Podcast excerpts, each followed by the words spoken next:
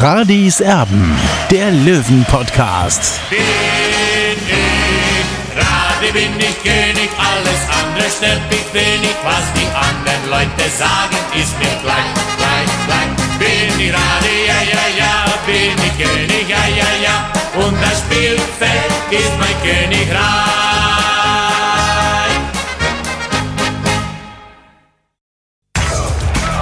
Radis Erben, der Löwen-Podcast.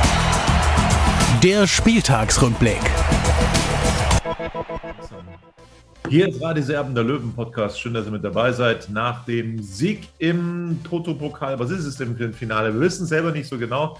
Äh, Man hat mal gesagt, es war ein Viertelfinale für die bayerischen Drittligisten, also für die Top-Teams im Toto-Pokal. 60 gewinnt man Elfmeterschießen gegen Ingolstadt und bleibt Titelverteidiger. Das ist doch toll. Und wir wollen natürlich logischerweise über dieses Spiel nochmal sprechen, auch über ein paar andere Dinge. Und das mache ich immer mit dem Olli. Servus. Tobi, servus. Also, Olli, du warst im Grünwalder Stadion. Ich, ich bin ein bisschen zwiegespalten, um ehrlich zu sein. Ich weiß nicht, was ich von diesem Spiel halten soll, weil Ingolstadt, und das dürfen wir einfach nicht unter den Teppich kehren, mit einer B-Mannschaft gespielt hat heute im Grünwalder Stadion. Das war für mich schon ein bisschen überraschend. Thomas Oral hat sich gesagt, naja, mit Platz 3 hätten wir den DFB-Pokal definitiv sicher, mit Platz 4 auch, aber da sind sie ja neun Punkte weg. Insofern hat er eben der B-Mannschaft das Vertrauen geschenkt. Ja, und die Jungs, die haben sich relativ gut in den Vordergrund spielen können. Da hatte 60 München richtig große Probleme. Es war so ein Spiel auf Augenhöhe, aber ehrlich gesagt, als ich die Mannschaftsausstellung gesehen habe von Ingolstadt, haben wir schon gedacht, naja, das wird eine relativ klare Nummer für den TSV 1860. Das war aber nicht so. Also 60 hat sich schon sehr schwer getan. Wie hast du es gefunden? Ja, da hast du prinzipiell recht, aber man muss ja natürlich auch sagen, äh, der FC Ingolstadt hat natürlich einen sehr breiten Kader und hat halt einfach die Spieler spielen lassen, also neun Spieler, die sonst nicht erste Wahl sind, haben eben heute gespielt und, und äh, man sieht aber trotzdem, dass, dass Ingolstadt über einen sehr breiten Kader verfügt und 60 hatte da schon seine Probleme damit und das ist da, deswegen ist halt Ingolstadt eben vor uns in der Tabelle in der dritten Liga, aber trotzdem muss ich sagen, es war ein Duell auf Augenhöhe. Du hast es vorhin schon angesprochen. Also wir hätten das Spiel auch genauso verlieren können, auch schon in der regulären Spielzeit. Aber am Ende waren wir doch dann die etwas glücklichere Mannschaft. Äh, und ja, ich freue mich natürlich, dass es am Dienstag dann eben zu diesem Münchner Derby gegen Türkgücü kommt. So sieht das aus. Also es gibt natürlich auch gute Möglichkeiten für 60 München in der ersten Hälfte dieser Partie. Äh, Mölders, der da äh, knapp vor dem gegnerischen Keeper scheiterte. Äh, das war eine gute Möglichkeit für den TSV 1860. Ähm, es hätte aber auch komplett in die andere Richtung gehen können. Noch dazu müssen wir auch dazu sagen, dass Lex kurz vor der Pause eine gelbe Karte gesehen hat, wo wir beide gesagt haben, ui, das ist aber dunkelgelb, das hätte auch rot geben können. Also für mich war das mehr rot als gelb, um ehrlich zu sein. Und dann wäre es natürlich vermutlich in eine ganz andere Richtung gegangen. Der Spielverlauf mal ganz kurz. Äh, der ehemalige Löwe Maxi Beister in der 44. Minute mit dem 1 zu 0 für die Ingolstädter kam so ein bisschen aus dem Nichts, um ehrlich zu sein, in einer Hälfte, wo 60 München leicht die bessere Mannschaft war. Wir haben so gesagt 60, 40 ungefähr zugunsten der Löwen. Also 60 war schon etwas besser, wobei nochmal, ich hätte halt gedacht, dass sich äh, die Löwen dann ein bisschen leichter tun. Das war nicht der Fall in der zweiten Hälfte dann was sehr ausgeglichen. Sascha Mölders hat dann einen Handelfmeter verwandelt in der 58. Minute. Lex hatte geflankt und dann ein Ingolstädter ähm, war dann mit der Hand dran. Ein völlig berechtigter Handelfmeter. Mölders verwandelt also und Salger sorgt in der 68. Minute dann für das 2 zu 1 für den TSV 1860. Hoher Ball. Lang ist zunächst dran und dann ist Salga, also der Nutznießer, der dann dem gegnerischen Keeper keine Chance lässt vom 5-Meter-Raum. Tja, aber dann gab es nur vier Minuten später den Ausgleich. Vorausgegangen war ein Freistoß des TSV 1860 in der gegnerischen Hälfte. Neudecker schießt den Ball relativ uninspiriert in die Mauer und dann schaltet Ingolstadt einfach sehr, sehr schnell um und Gauss jagt das Ding unhaltbar für Hiller in den Kasten. Apropos Marco Hiller, der hat dann auch noch einige gute Szenen in der Schlussphase entschärft und so das Elfmeterschießen erst ermöglicht. Ja, und dann ging es ins Elfmeterschießen für den TSV 1860 München. Keller zunächst mit der Führung für die Gäste, Dressel mit dem Ausgleich. Ein starker Elfmeter, den er da geschossen hat. Aber Gauss, der vorher noch das starke Tor gemacht hatte, scheiterte an Marco Hiller, der also wieder mal zum Elfmeter-Killer avancierte, wie schon im Finale des letzten Jahres gegen Würzburg. Dann kam Steinhardt, endlich hat er wieder getroffen vom Punkt. Und das war jetzt diesmal halb hoch, also nicht mehr flach, sondern halb hoch. Er hat mich also erhört und dann hat er wieder getroffen, nachdem er zuvor zweimal in der Liga verschossen hatte. 2-1 Steinhardt, dann Kajubi 2-2. Wilsch mit dem 3 2, sehr, sehr starker Elfmeter von Marius Wilsch, den habe ich mir gemerkt, um ehrlich zu sein.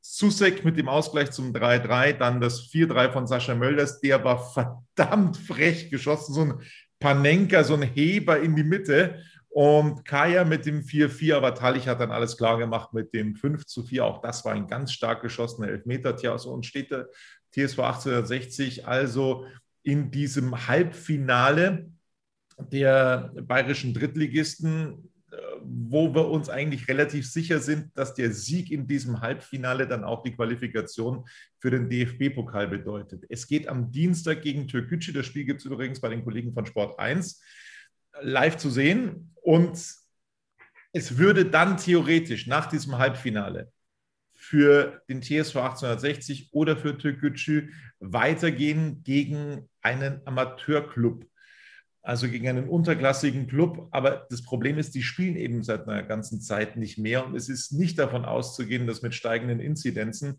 in der dritten Corona-Welle die Amateursportler dann eben wieder ran dürfen im Bayerischen Fußballverband. Also es ist ganz schwer davon auszugehen, dass dieses Halbfinale sozusagen am Dienstag ja dann eben schon ausreicht, um in den DFB-Pokal zu kommen für den Sieger dieses Halbfinals. Was glaubst du, Olli?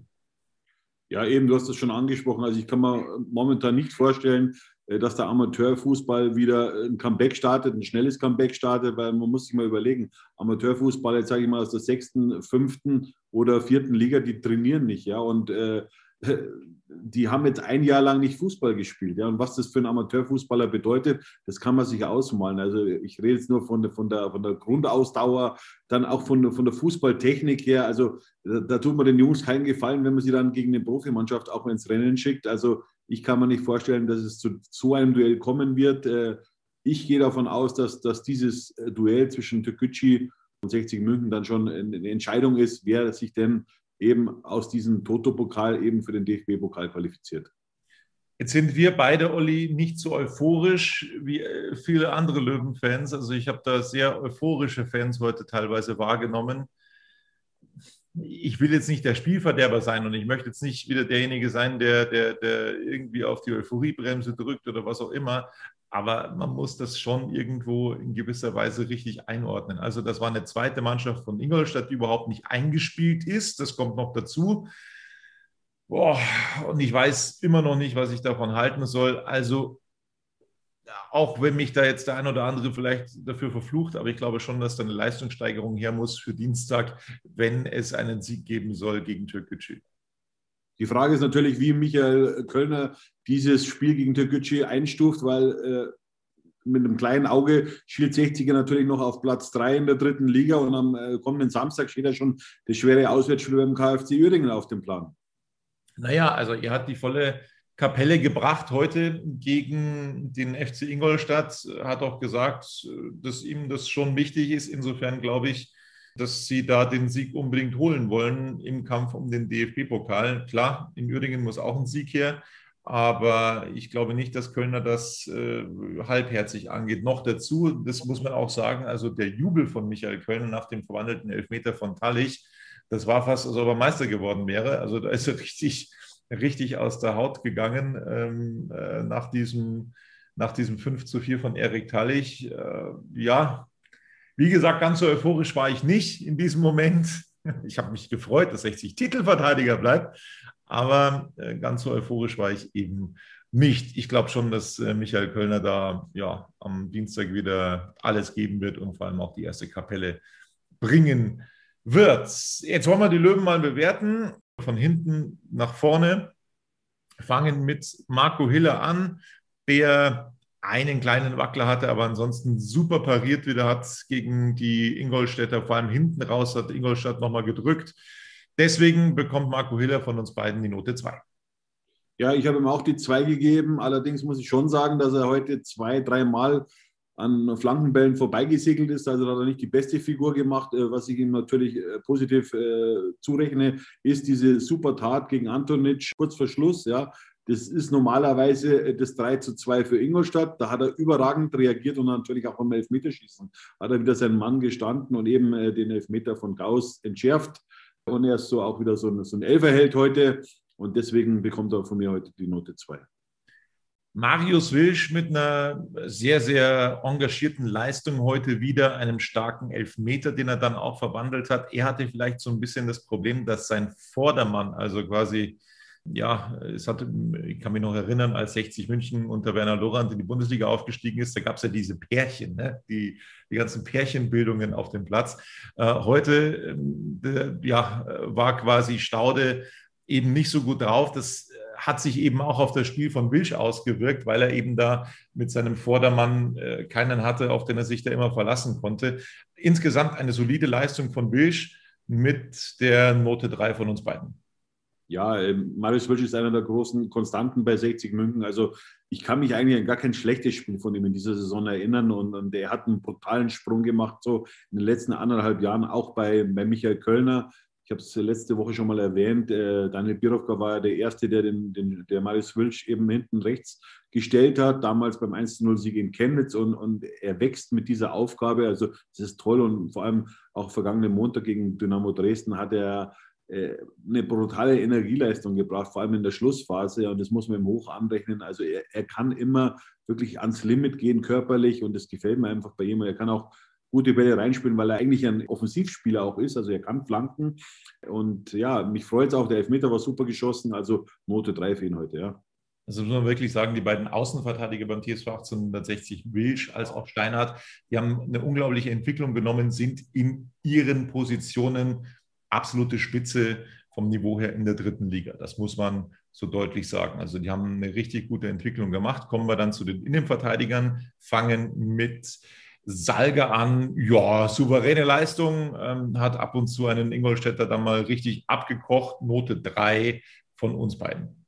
Ich habe Stefan Salger auch die drei gegeben, äh, weil ja, er war vorne und hinten gut, er hat das, das äh, 2 zu 1 gemacht aus kurzer Distanz. Also er macht hinten nicht nur den Stabilisator, sondern sorgt auch für Torgefahr, eben nach dieser Ecke. Aus wenigen Metern hat er den Ball über die Linie buxiert. Und für mich ist er eigentlich mittlerweile der beste Neuzugang von Günter Gorenzel. Ja, habe ihm fast das Tor jetzt noch ein bisschen gelaut. Ich habe es natürlich vorher gesagt, aber jetzt in der Bewertung, also er hat sich dann eben auch wieder mal offensiv präsentiert, hat dann eben auch noch das Tor gemacht. Eine ja wirklich ordentliche Vorstellung von Salgas. Sein Nebenmann Niki Lang, der eben kurzfristig reingerutscht ist. Heute, weil Erdmann beginnen sollte, ist er dann wegen Knieproblemen ausgefallen. Dennis Erdmann, Baker hier zuvor schon wegen muskulärer Probleme ausgefallen. Und deswegen durfte jetzt also Lang heute in der Innenverteidigung neben Salger ran. Auch das war eine ganz ordentliche Vorstellung. Deswegen auch für ihn die Note 3 von uns. Ja, äh, für den Jungen äh, spielt die Zeit. Also der wird seine Einsätze bekommen. Heute durfte mal wieder über die volle Distanz ran. Also das ist ein großes Talent wie wir alle wissen, und ja, mit, mit so jungen Jahren schon äh, eben in der Stammformation aufzulaufen. Also jedes Spiel wird ihm gut tun und ja, für ihn spielt die Zukunft oder spricht die Zukunft auch. Ich freue mich auf ihn und, und äh, dass 60 oder dass er bei 60 auch einen, einen Vertrag äh, für die nächste Saison hat. Also er wird seine Spiele machen und äh, vielleicht, das sieht man dann im nächsten Jahr schon, vielleicht äh, Belka hier und, und Lang zusammen in Verteidigung. Man weiß es ja nie.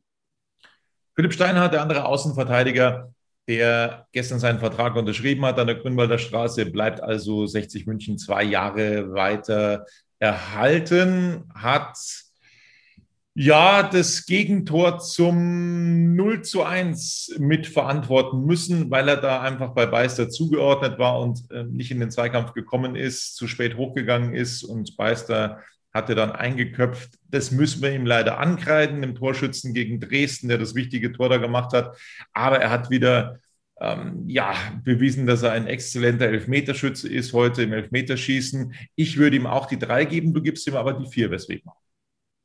Ja, wie gesagt, bei, bei, dem, bei dem Gegentor, da ist er nicht gut gestanden und äh, wir können ja dann von Glück reden, dass wir das, das Spiel dann kurzfristig dann mal gedreht hatten. Aber wie gesagt, so ein Stellungsfehler von so einem erfahrenen Mann mit einer gewissen Klasse, die hat er natürlich, klar, aber da war er nicht gut gestanden. Deswegen gebe ich ihm die Note 4. Note 4 ist ausreichend und ich glaube, damit kann er auch heute leben. Er hat einen wichtigen Elfmeter verwandelt und wie gesagt, also beim nächsten Mal wird er es bestimmt wieder besser machen. Wir tasten uns nach vorne in der Bewertung des TSV 1860, machen aber erstmal eine kurze Pause. Schatz, ich bin neu verliebt. Was? Da drüben. Das ist er. Aber das ist ein Auto. Ja, eben. Mit ihm habe ich alles richtig gemacht. Wunschauto einfach kaufen, verkaufen oder leasen. Bei Autoscout24. Alles richtig gemacht. Hey, Malte Asmus von meinsportpodcast.de hier. Ab März geht's weiter mit unseren 100 Fußballlegenden. Staffel 4 bereits. Freut euch auf Zlatan Ibrahimovic, Michel Platini, Cesar Luis Minotti, Paolo Maldini, um nur mal vier zu nennen. Und bis wir mit der vierten Staffel kommen, hört doch einfach noch mal rein in die bisherigen drei Staffeln. Ronaldinho, Sepp Meyer, Gary Lineker, Lothar Matthäus und viele weitere warten da auf euch. 100 Fußballlegenden. Jetzt. Überall, wo es Podcasts gibt. Zurück mit der Bewertung der Löwen heute beim ja, Sieg nach Elfmeterschießen im Potopokal gegen den FC Ingolstadt. Und wir sind bei Dennis Dressel angekommen, der sich jetzt also auf der 6 festgebissen hat. Ist er da, was die Position angeht, nicht die allererste Wahl gewesen. Wir erinnern uns, Quirin Moll ausgefallen, Daniel Wein ausgefallen und irgendwann hat dann Michael Kölner eben Dennis Dressel auf diese Position gestellt und das funktioniert richtig gut. Ich habe ihn heute tatsächlich da etwas solider gesehen als du. Ich würde ihm auch die Note 3 geben, du gibst ihm die Note 4. Also er ist sehr viel gelaufen, muss ich sagen. Er hat auch Zweikämpfe gewonnen, wichtige Zweikämpfe gewonnen, aber er war natürlich nicht so präsent in der Offensive ich erwarte natürlich von so einem Spieler mehr, der natürlich höhere Ziele hat äh, in seiner Karriere. Es war jetzt kein schlechter Auftritt, aber Note 4 ist ausreichend und ich glaube, sagen wir so, man kann zwischen 3,5 und die Note 4 geben. Ich habe mich für die 4 entschieden. Mir hat heute ein bisschen die Torgefahr bei ihm gefehlt. Natürlich müssen wir auch wissen, äh, der Gegner war der FC Ingolstadt, also der hat auch schon keine schlechten Spiele auch in seiner zweiten Formation heute gehabt und ja, also die Note 4 für ihn heute. Dann sind wir bei Richard Neudecker. Der hat mit Handschuhen heute angefangen. Also das war jetzt nicht so, dass das heute irgendwie minus 5 Grad hatte. Der Grünwalder Straße, da haben wir schon Schlimmeres erlebt. Er ist mit Handschuhen ins Spiel gegangen, hat sie dann irgendwann ausgezogen. So richtig viel gebracht hat es ihm auch nicht für das Spiel heute. Das war eine, ja, äh, nicht so überragende Leistung heute von Richard Neudecker. Wir erinnern uns dann auch noch an diesen schwachen Freistoß, der dann quasi den Konter zum 2 zu 2 eingeleitet hat. Das war auch nicht so richtig toll, was er da vorher gemacht hat. Ich erwarte mir vom Richard Neudecker wesentlich mehr, ähm, um ehrlich zu sein. Und ja, er bekommt gerade noch so von mir die vier, auch du gibst ihm die Note vier. Ja, also ich fand, dass er ganz gut begonnen hatte gegen Ingolstadt, aber je länger das Spiel dauerte, desto mehr war er nicht mehr zu sehen. Ja?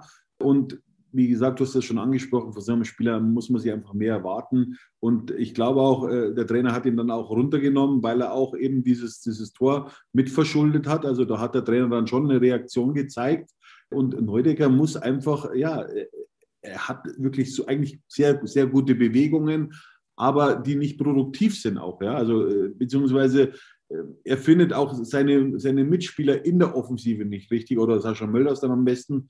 Er kann es besser, das weiß ich. Ja, ich, ich kenne ihn ja schon sehr, sehr lange, aber da muss er wirklich eine Schippe drauflegen.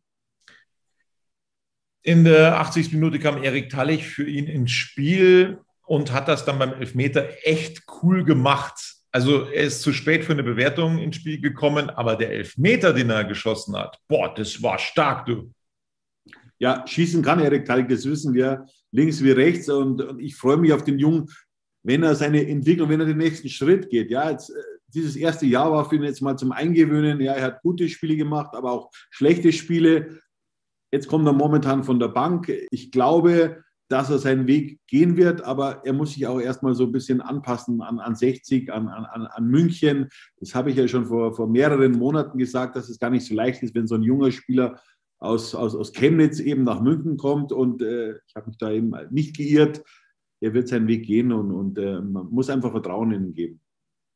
Wo es immer besser läuft. Also ich bin jetzt noch nicht so überschwänglich, um zu sagen, boah, das ist eine richtig tolle Verstärkung für den TSV 1860. Das, glaube ich, kann man noch nicht sagen. Aber es ist Licht am Ende des Tunnels und es wird immer besser. Das Merv Biancardi, der heute durchaus gewirbelt hat, auch einmal gar nicht so schlecht abgezogen hat. Da ist er dann hängen geblieben äh, an irgendeinem Abwehrbein der Ingolstädter. Ansonsten, glaube ich, wäre das ein Tor gewesen für den TSV 1860. Also das war eine kampfbetonte, ordentliche Vorstellung von Merv Biancardi heute, Note 3 von mir. Ja, ich habe ihm auch die drei gegeben. Er war sehr fleißig, das muss man schon sagen.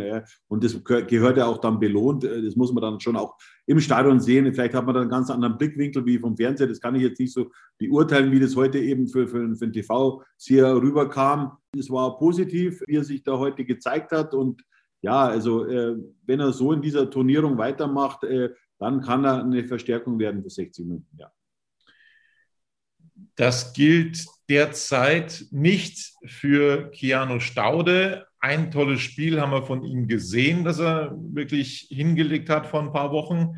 Aber das reicht halt nicht. Er hat einen Vertrag für ein halbes Jahr bekommen und momentan sieht es halt tatsächlich danach aus, als ob sich die Wege wieder trennen werden. Das war heute wieder eine schwache Vorstellung auf der rechten Seite. Ähm, deswegen hatte auch Wilsch da so ein bisschen Probleme, da mehr zur Entfaltung zu kommen. Äh, Staude ist einfach zu sehr abgefallen, konnte überhaupt keine Akzente setzen und deswegen müssen wir ihm leider die fünf geben. Ja, vor allem in der ersten Halbzeit sind die meisten Aktionen über die linke Seite gegangen. Lex und Bian Kadi über rechts kam kaum etwas. Das lag natürlich auch an, an, an Staude selbst. Ja. Ich sage mal so, eine Bewerbung war das heute nicht und, und er hat nicht mehr viel Spiele Zeit, sich eben hier in Szene zu setzen. Ja. Ich weiß nicht, was für Gedanken Sportgeschäftsführer Günter Gorenzel hat und auch äh, Trainer Michael Kölner. Aber so hilft der 60 nicht weiter. Dann sind wir eben bei Fabian Greilinger, der dann in der 60. Minute bereits eingewechselt wurde für Keanu Staude. Also das ist auch so ein Fingerzeig gewesen von Michael Kölner, um zu sagen, hey Junge, also das geht nicht heute, das ist zu wenig. Da hat er eben den Staude rausgenommen, Greilinger gebracht.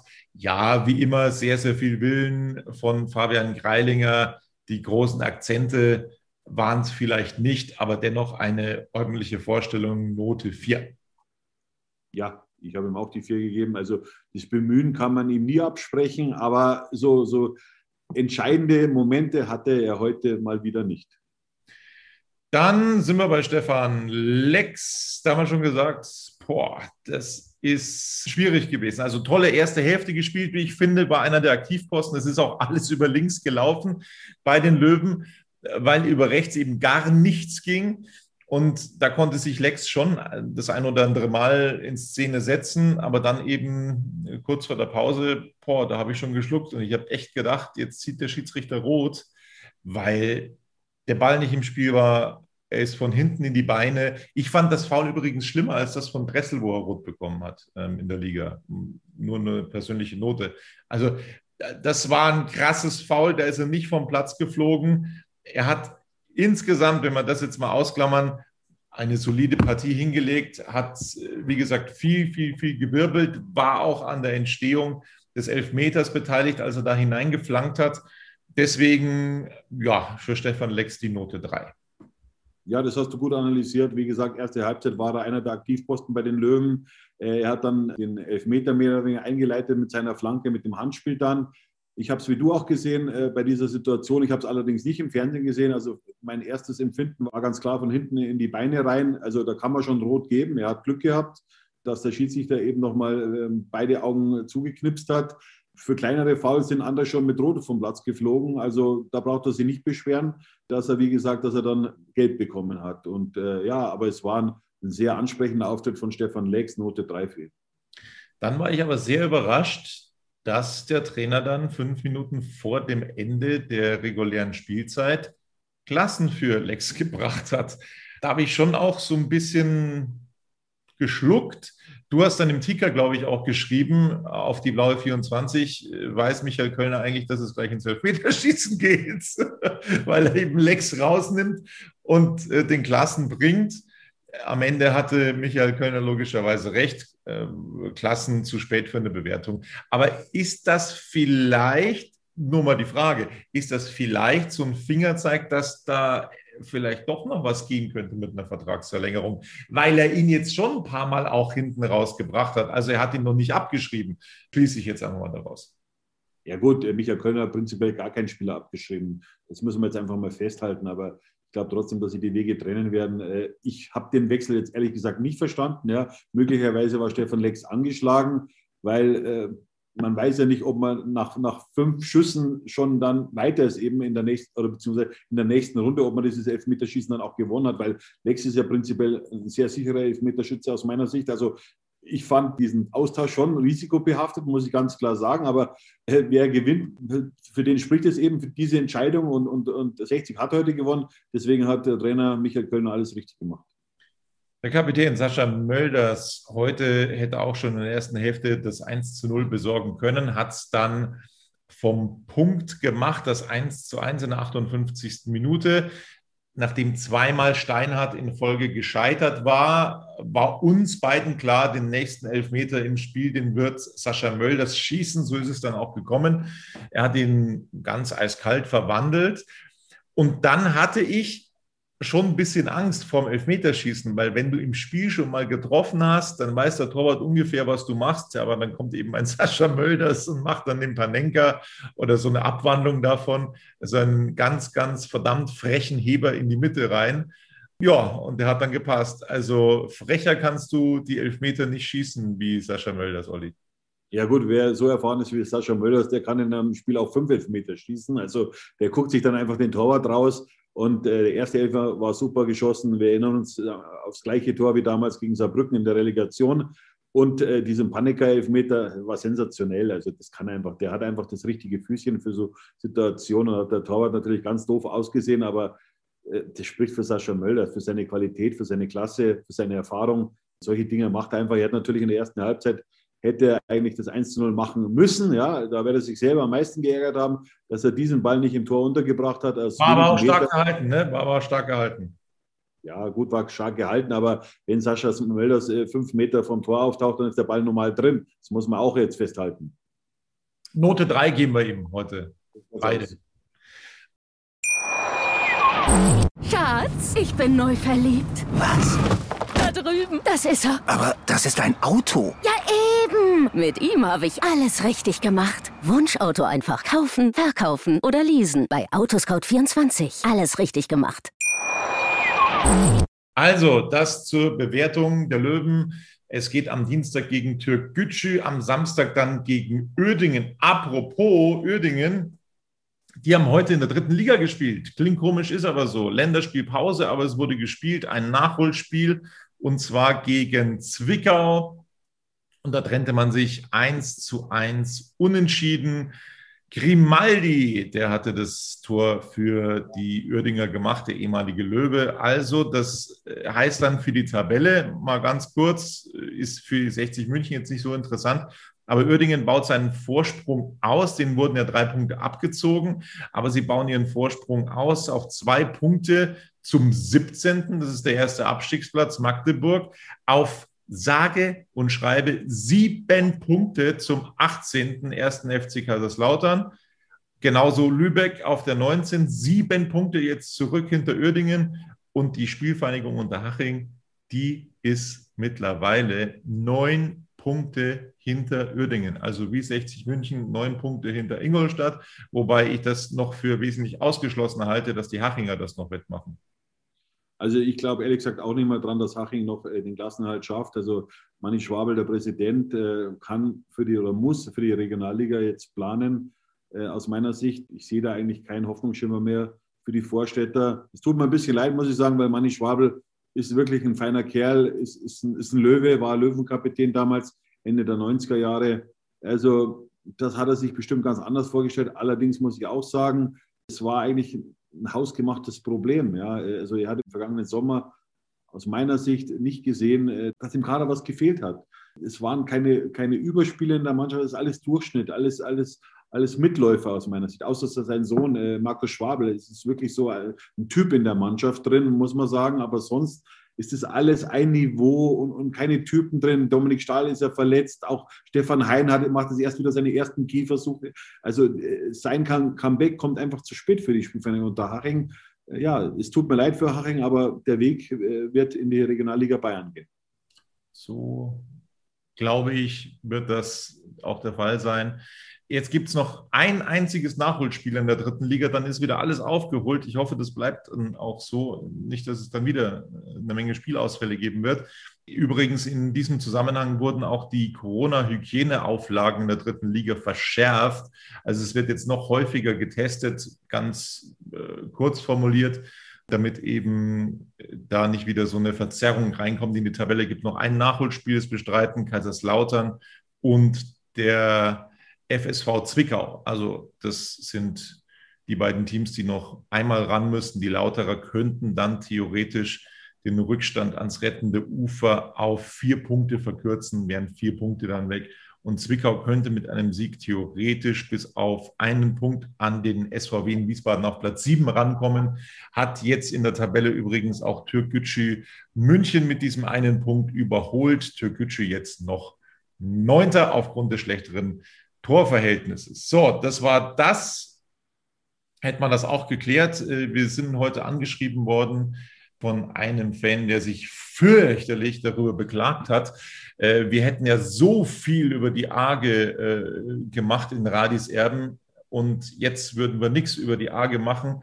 Ich habe ihm dann empfohlen, nochmal Ausgabe 1 bis Ausgabe 157 durchzuhören, ob das so viel von der AGE vorkommt. Er wird dann zum Ergebnis kommen, dass da gar nichts von der AGE vorkommt. Also wir haben da eigentlich nie drüber gesprochen und ich möchte es nochmal sagen.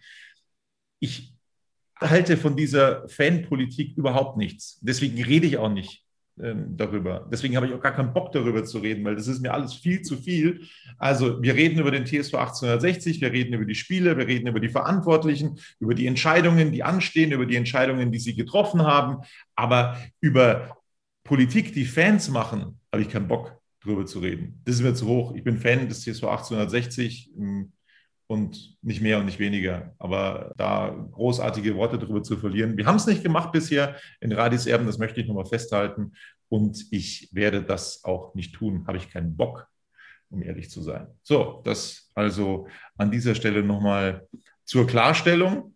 Und unsere Bitte logischerweise an euch, also jeder, der Radis Erben auf YouTube mitverfolgt, da wäre es wirklich eine ganz, ganz große Hilfe für uns, wenn ihr unseren Kanal auch abonnieren würdet. Es ist kostenlos, aber nicht umsonst, weil ihr dann quasi auch informiert werdet, wenn es denn eine neue Ausgabe gibt. Also einfach auf Abonnieren klicken am Smartphone und schon seid ihr da informiert über Radis Erben, wenn es eine neue Ausgabe gibt. Einfach kurz auf Abonnieren klicken und dann ist das Ganze erledigt. Wäre sehr, sehr nett. Wir würden uns freuen drüber. Jo, und das war es dann langsam aber sicher von Radis Erben. Also der TSV 1860 spielt am Dienstag gegen Türk Gütschü. Ich glaube, eine kleine Leistungssteigerung muss her, um da gegen den Lokalrivalen zu bestehen. Und vielleicht reicht das dann ja schon, um den DFB-Pokal klarzumachen. Das wäre schon mal eine große Hilfe in finanzieller Hinsicht, weil es da eben eine ganze Menge Asche zu holen gibt, auch schon in der ersten Pokalrunde. Genau, das war's von uns und rechtzeitig vor der Partie gegen Türkgücü sind wir dann wieder für euch da mit einem kleinen Vorbericht. Bis dann, ciao, servus. Servus, ciao. Schatz, ich bin neu verliebt. Was? Da drüben. Das ist er. Aber das ist ein Auto. Ja, eben. Mit ihm habe ich alles richtig gemacht. Wunschauto einfach kaufen, verkaufen oder leasen. Bei Autoscout24. Alles richtig gemacht. Wie baut man eine harmonische Beziehung zu seinem Hund auf? Puh, gar nicht so leicht. Und deshalb frage ich nach, wie es anderen Hundeeltern gelingt, beziehungsweise wie die daran arbeiten. Bei Iswas Dog reden wir dann drüber. Alle 14 Tage neu mit mir, Malte Asmus und unserer Expertin für eine harmonische Mensch-Hund-Beziehung, Melanie Lippisch. Iswas Dog mit Malte Asmus.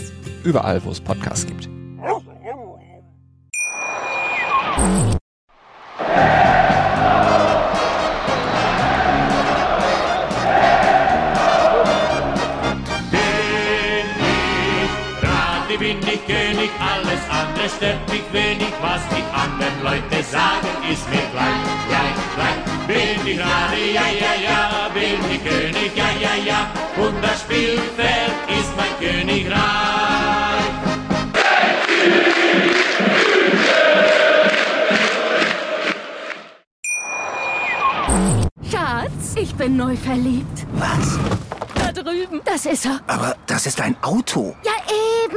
mit ihm habe ich alles richtig gemacht. Wunschauto einfach kaufen, verkaufen oder leasen. Bei Autoscout24. Alles richtig gemacht.